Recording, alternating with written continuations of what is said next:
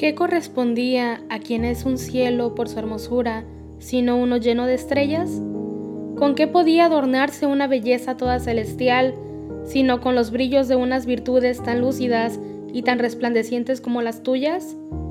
Bendita mil veces la mano de aquel Dios que supo unir en ti hermosura tan peregrina con pureza tan realzada, y gala tan brillante y rica con humildad tan apacible.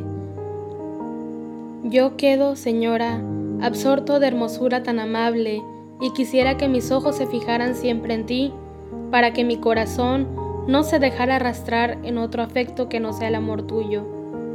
No podré lograr este deseo si esos resplandecientes astros con que estás adornada no infunden una ardiente y fervorosa caridad, para que ame de todo corazón y con todas mis fuerzas a mi Dios, y después de mi Dios a ti, como objeto digno de que lo amemos todos.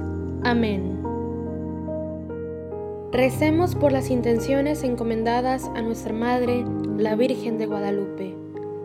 Decimos juntos, Padre nuestro que estás en el cielo, santificado sea tu nombre Venga a nosotros tu reino, hágase tu voluntad en la tierra como en el cielo.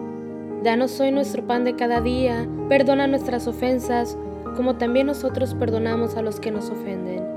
No nos dejes caer en la tentación y líbranos del mal. Amén.